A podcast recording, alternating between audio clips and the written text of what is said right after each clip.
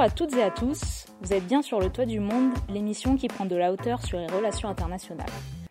Et aujourd'hui, on va au Brésil pour nous intéresser aux liens entre peuples autochtones et défense de l'environnement.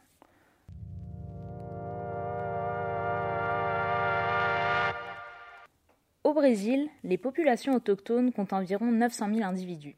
Parmi ces derniers, la grande majorité vit en territoire rural, principalement en Amazonie, et seulement 36% en zone urbaine.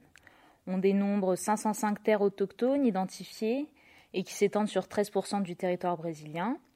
Et on compte aussi 305 peuples autochtones différents qui parlent 274 langues différentes.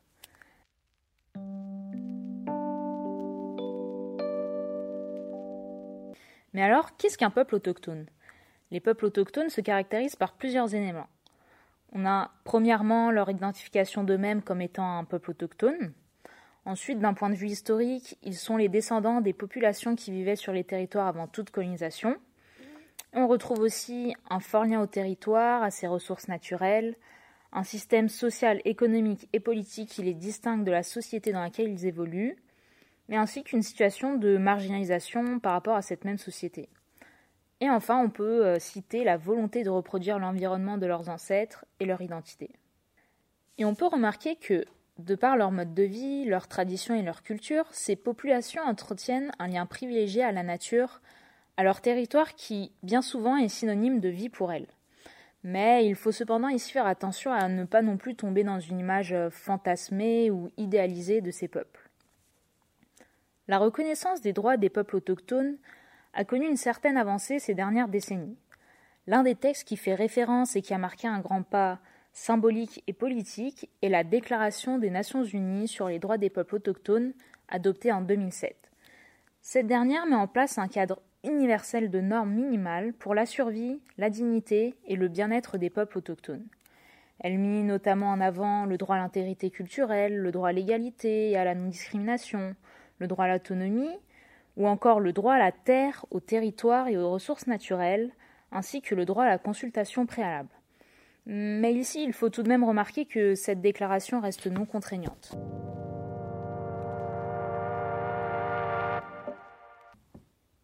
Dans la Constitution de 1988, il est aussi mentionné que l'organisation sociale, coutumes, langues, croyances et traditions, ainsi que leurs droits originaires sur les terres qu'ils occupent traditionnellement, sont reconnus aux Indiens. Mais Aujourd'hui, la situation environnementale au Brésil met en cause l'application de plusieurs des droits de ces peuples et menace même leur avenir. Deux droits sont centraux lorsque l'on parle des populations autochtones et de l'environnement le droit à la terre et le droit à la consultation préalable. En effet, ces populations font partie des plus vulnérables face aux effets du changement climatique, de même que l'exploitation des ressources naturelles a d'importants impacts sur leur vie. Et pourtant, ces communautés sont marginalisées des décisions qui sont susceptibles de provoquer de lourds dommages écologiques et dont elles seront finalement parmi les premières victimes. Les enjeux ici sont en réalité dominés par une friction entre, d'un côté, les besoins et les revendications des peuples autochtones qui passent par la reconnaissance de leur droit à la terre, et, d'un autre côté, les besoins liés au développement économique du pays. Le barrage du Belo Monte illustre les enjeux liés à la protection des populations autochtones et à la protection de l'environnement au Brésil. La construction de ce barrage en Amazonie a été prévue au début des années 80, du temps de la dictature militaire, et avait pour objectif de permettre à 18 000 foyers brésiliens d'avoir accès à l'électricité et de dynamiser l'état du Pará. Il était modifié à de nombreuses reprises en raison de la mobilisation des populations autochtones, des organisations de solidarité et de leurs échos médiatiques. Belo Monte a finalement été validé par le président travailliste Lula en 2003 et la première turbine a été mise en service en 2016 sous le gouvernement de Dilma Rousseff. La contestation de ce barrage a interrogé les liens entre causes environnementales et causes sociales. Il y a d'abord eu les rapports qui alertaient sur l'absence de rentabilité du projet en termes de production électrique. Après quoi, les conséquences ont été catastrophiques pour les populations autochtones et l'environnement. Déplacement forcé de 16 000 personnes, 500 km de terres inondées, réchauffement des eaux, disparition d'espèces animales et végétales. On voit donc ici plusieurs paradoxes. C'est au nom du développement de la région qu'on met en place des projets qui la détruisent, parce que l'impact environnemental est énorme avec la construction du barrage, de ses infrastructures de transport d'électricité et de sa mise en fonctionnement, car si l'hydroélectricité est considérée comme une énergie renouvelable, elle émet beaucoup de CO2.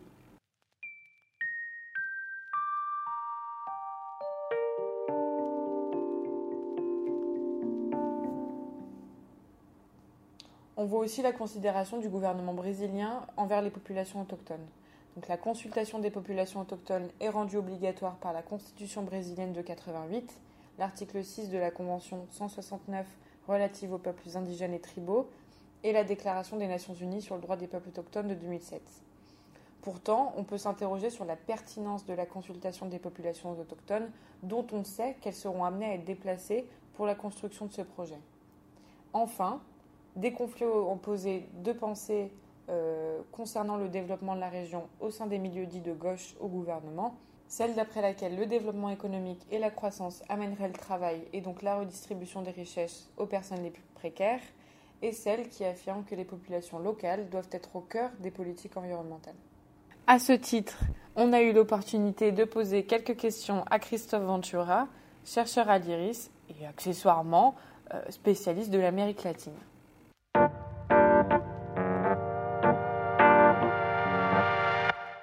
Dans quelle mesure les peuples autochtones sont des acteurs de la lutte contre le changement climatique? Au Brésil, ils sont acteurs de la lutte contre le changement climatique euh, à, plusieurs titres. le premier euh, euh, qui renvoie à la structuration de leur communauté et de leur société, qui sont par définition de sociétés plutôt sobres. En, matière de consommation énergétique. Donc, ils, ils rejettent très très peu de CO2 dans l'atmosphère par rapport à des sociétés capitalistes hyper développées ou pauvres. Mais en tout cas, comme ce ne sont pas des sociétés capitalistes au sens économique du terme, ce sont des sociétés qui sont sobres par définition. Ça, c'est la première chose. La deuxième chose, je crois, qui est même peut-être plus importante dans l'actualité contemporaine, c'est le fait que les, communautés indigènes, euh, leur sort est directement lié à celui au Brésil de la question de la déforestation. Euh, euh, de l'Amazonie en particulier, euh, et puis aussi d'autres endroits. Vous savez que les communautés indigènes vivent à peu près sur 13% du territoire brésilien, pour vous donner une idée, ce qui est énorme. Hein. Rappelons-nous que le Brésil est un pays continent qui est, aussi grand que plus grand même que l'Europe de l'Ouest. Donc 13%, ça veut dire beaucoup hein, pour une population qui est certainement autour de 800 000 individus. Donc il a c'est 0,2 ou 3%, je crois, de la population brésilienne, mais ils vivent sur l'équivalent de 13% du territoire. Donc, c'est la question de la déforestation. Euh, et cette question de la déforestation, eh bien, elle est elle-même directement liée à une autre, qui est celle du modèle de développement économique brésilien. Et euh, les, populations indigènes, autochtones, euh, eh par leur présence, freinent, ou en tout cas perturbent euh, des dynamiques qui visent à augmenter toujours plus et à accroître cette fameuse déforestation dont on apprend euh, au moment où on, rédige on fait ce podcast que près de 95% de cette déforestation est, jugée illégale par beaucoup d'ONG comme le VVF. Euh, donc c'est dire en quoi ils sont finalement un frein à une dynamique qui est quand même beaucoup plus forte qu'eux, mais ils en sont un frein par leur présence physique sur ces territoires. Que pourrait-on dire de l'évolution des droits des populations autochtones au Brésil sous Bolsonaro? Bah, Les droits euh, des populations indigènes au Brésil, euh, ça a toujours été un objet de haute lutte hein, euh, depuis, disons, la période républicaine, au moins depuis la fin de l'Empire. la question des indigènes a toujours été un sujet de haute lutte. Il n'y a jamais eu de période dorée ou de période de grâce pour les droits sociaux indigènes. Ça a toujours été des acquis Il y a des luttes les leurs d'abord. Euh, bon, on estime qu'il y a à peu près 300 euh, ethnies euh, de communautés indigènes au Brésil. D'abord leur lutte à eux, puis aussi celles qui, sont, qui les accompagnent dans le reste de la société brésilienne. Je pense aux acteurs bah, des mouvements populaires, des associations, des ONG, etc. Bon, ça a toujours été ça. Il y a plutôt une période qui était meilleure où des droits été assez avancés, euh, euh, et puis aussi un respect de, leur écosystème, en particulier dans les années 2000 euh, et jusqu'à peu près à 2012-2013, hein, où là, sous les gouvernements, le premier gouvernement de Lula au Brésil, le deuxième, et puis ça s'est justement arrêté un peu au début de celui de Dilma Rousseff, la situation des indigènes était plutôt meilleure. Hein, dans le sens où on, protégeait plus leurs terres, on freinait la, la, poussée justement de la déforestation, qu'elle soit illégale ou légale, bon, tout ça. Donc ça a toujours été comme ça. Maintenant, sous Bolsonaro, bah, il y a évidemment une détérioration très nette, directe. Souvenons-nous que la première décision qu'a prise euh, Jair Bolsonaro, le, premier jour de son élection, je me souviens très bien, on était le 1er janvier 2019, sa première décision, ça avait été de, euh, euh, disons, de enlever à la Fondation nationale de l'Indien, qui est la fondation, l'institution brésilienne qui a en charge de démarquer les territoires indigènes pour les protéger. Hein. Il l'avait enlevé, il avait voulu enlever à, cette structure, donc la FUNAI, ce, cette prérogative-là, pour l'intégrer euh, au ministère de l'Agriculture, qui était à sa main, puisque à la tête du ministère de l'Agriculture brésilien, on a une dame qui est vraiment une des, euh, euh, disons, ambassadrices, un des symboles du modèle de l'agro-business brésilien et justement qui déforeste, etc. Donc c'est dire l'importance symbolique qu'avait cette attaque. Alors il se trouve fort heureusement que la Cour suprême a invalidé euh, cette euh, euh, décision du président à l'époque. et puis, donc, ça a commencé comme ça. puis, il y a une série de choses qui ont été faites. Bah, c'est quoi les choses? Il y, a deux, il y a deux chapitres. Le premier, c'est ce que j'appelle la, la, mort par inanition. C'est-à-dire, vous savez, quand on, ne tue pas quelqu'un, mais on le laisse mourir à petit feu sans le nourrir. Bon, bah, c'est ça qu'ils ont qu'il a fait avec les, les populations indigènes en coupant les budgets, en arrêtant des programmes, etc., etc., qui étaient pourtant euh, institutionnels et financés par le, pouvoir public. Et puis il a réduit, voire arrêté tout ça. Il a aussi coupé des têtes dans les administrations euh, de gens qui, euh, soit à la FUNAI, soit dans d'autres, par exemple l'Institut national de recherche spatiale, qui n'est pas que spatial, puisque son boulot, c'est aussi justement de, de cartographier et de prendre des mesures contre la déforestation amazonienne. Il a euh, couper tous les dirigeants, euh, les têtes de tous les dirigeants qui lui revenaient pas, pour mettre des gens qui sont proches de lui et qui sont sur une ligne euh, climato-sceptique et une ligne pro agro-business. Voilà ce qu'il a fait. Donc c'est tout ça d'un côté. et puis de l'autre, eh ben, ça a été, si vous voulez, le fait que par sa position, ses discours et ses actes, Bolsonaro a largement stimulé euh, tous les acteurs de la déforestation illégale. Ce qui nous emmène à ce que je disais tout à l'heure, au fait qu'aujourd'hui, on estime que 95% de cette dernière est illégale. Il a laissé faire finalement les orpailleurs, euh, les, entreprises ou, euh, les acteurs de, la minerie, de tout ce qui est aux mines, etc. Évidemment, la déforestation en vue d'y mettre des troupeaux de, de, bovins essentiellement pour l'agrobusiness et aussi faire pousser du soja, enfin toutes ces choses qui sont liées à l'agrobusiness. Il a laissé faire sans contrôler, sans réguler, sans appliquer finalement les lois qu'il était censé incarner et protéger. Et c'est tout ça qui a créé une situation de détérioration de la, situation des indigènes et de leurs droits. Et il faudra ajouter évidemment ces, diatribes et ces euh, mesures prises contre les ONG et la coopération financière internationale en Amazonie. Mais je termine là-dessus en disant que aujourd'hui, il est obligé de, de, mettre de l'eau dans son vin, si je puis dire, Bolsonaro, et il s'est lui-même engagé euh, au mois d'avril dernier dans un sommet euh, virtuel organisé par Joe Biden sur le climat. Il s'est engagé à en finir avec la déforestation illégale en 2030. Euh, je ne dis pas qu'il le fera, mais il est obligé aujourd'hui de tenir un discours qui est moins directement, euh, comment dirais-je, agressif et assumé vis-à-vis euh, de l'agrobusiness, de la déforestation et des Indiens. Il est obligé aujourd'hui de modifier sa rhétorique pour le moins, parce que l'élection de Joe Biden, la défaite de Donald Trump, l'isolement du Brésil sur la, scène internationale, et on voit un Bolsonaro aujourd'hui qui commence lui-même à parler de développement durable, de protection des Indiens, etc.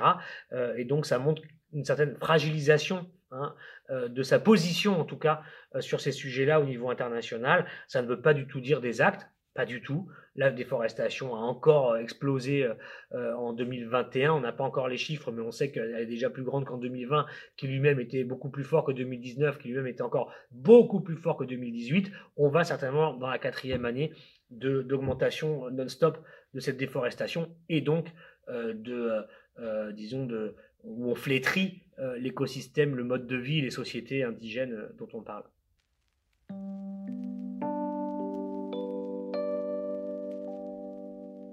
Est-ce qu'il y a une différence de traitement notable des peuples autochtones et de l'environnement sur les gouvernements plutôt de gauche et plutôt de droite? La relation aux peuples autochtones, elle a toujours été conflictuelle au Brésil, quels que soient les gouvernements, quelle que soit leur couleur politique.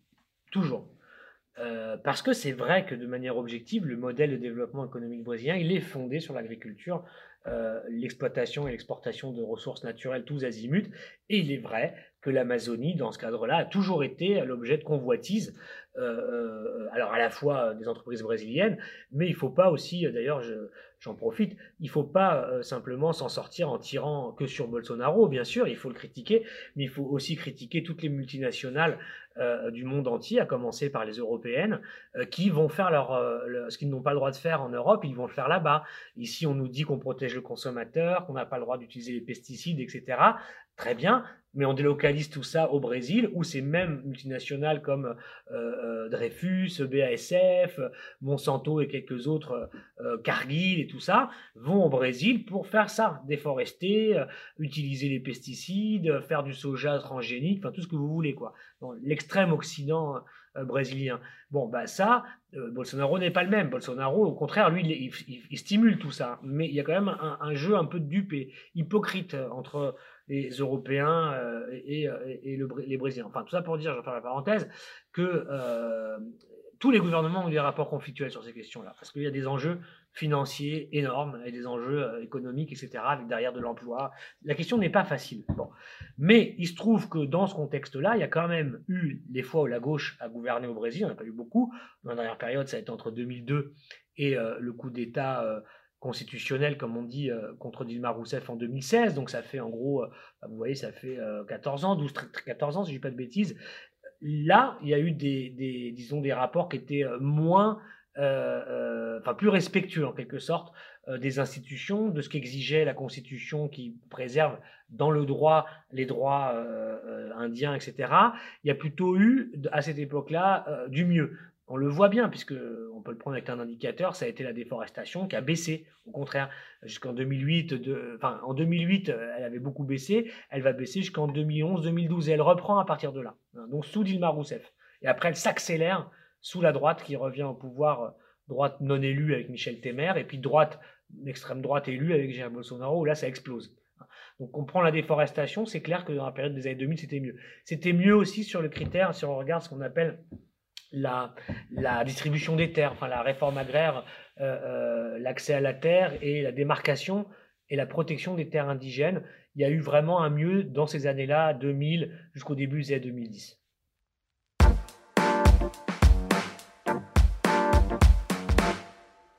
Comment voyez-vous l'évolution de la question dans les prochaines années? C'est une question qui monte en puissance. Je pense que euh, la question qui est posée par leur existence physique qui euh, limite les, prétentions ou les ambitions euh, d'un modèle de développement un peu prédateur de la, nature, créateur de, gaz à effet de serre, et puis aussi voilà, qui est insoutenable du point de vue bah, des limites des ressources naturelles sur la planète. voilà, ça fait beaucoup à porter sur leurs épaules, si vous voulez. Mais je crois que leur existence, elle est comme une espèce de, de, cailloux dans la chaussure de, cette logique-là, qui est une logique euh, qui n'est pas simplement brésilienne, encore une fois, qui est une logique systémique. Le Brésil, euh, j'insiste là-dessus, euh, n'est pas le seul responsable de sa situation. Hein. Cette déforestation illégale, etc., elle est largement liée à des acteurs qui, bah, qui, qui, qui, se développent et qui ont des activités pignon sur rue dans le monde entier. Hein. Et puis ça interpelle nous autres, parce que finalement, bah, à la fin, les consommateurs de tout ça, c'est nous. Hein. Donc euh, voilà, c'est une question compliquée. Je ne pense pas euh, qu'elle puisse euh, simplement être supportée par les épaules des, populations indigènes. Je pense que les populations indigènes ont des préoccupations aussi qui sont aussi celles de la sauvegarde d'un certain mode de vie, etc. après, c'est mon opinion personnelle.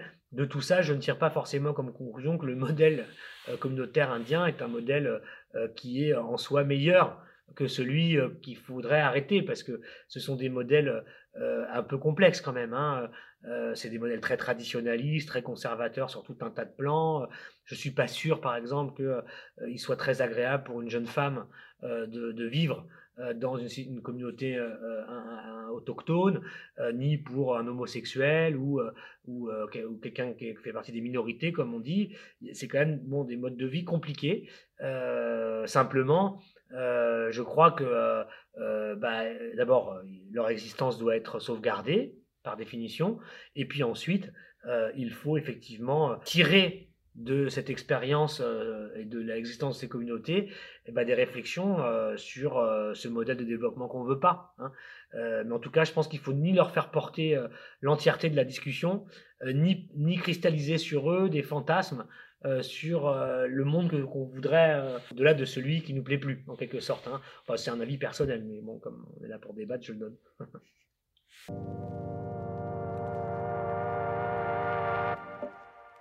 Et voilà, c'est déjà la fin de cet épisode. On espère que ça vous a intéressé. N'oubliez pas de nous suivre sur les réseaux et à très bientôt sur le toit du monde.